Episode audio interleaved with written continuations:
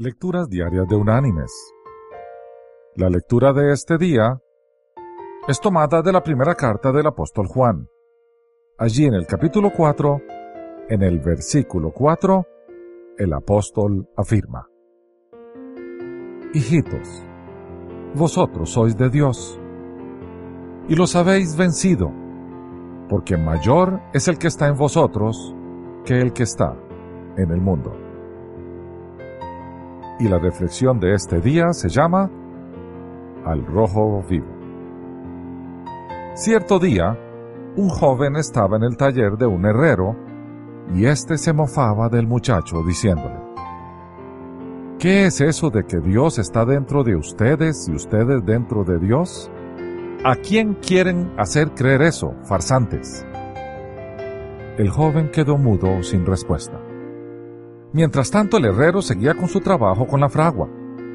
De repente sacó un hierro incandescente, al rojo vivo de tanto fuego.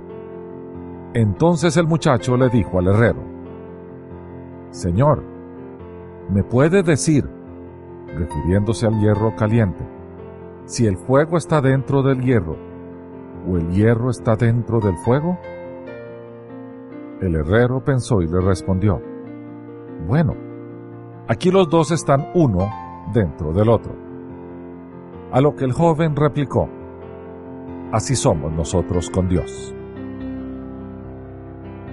Mis queridos hermanos y amigos, al contrario de lo que piensan los humanistas o afirman los favorecedores de la nueva era, nosotros no somos dioses.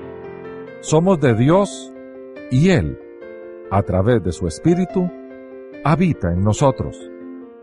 Fue la obra de Jesús en la cruz la que hizo factible que el Santo Espíritu de Dios pudiera habitar en el ser humano creyente, pues el obstáculo que lo impedía, el pecado, fue removido de nosotros y atribuido a Cristo ese día en el Monte Calvario. Desde esa cruz, Cristo nos cursó la mejor de las invitaciones.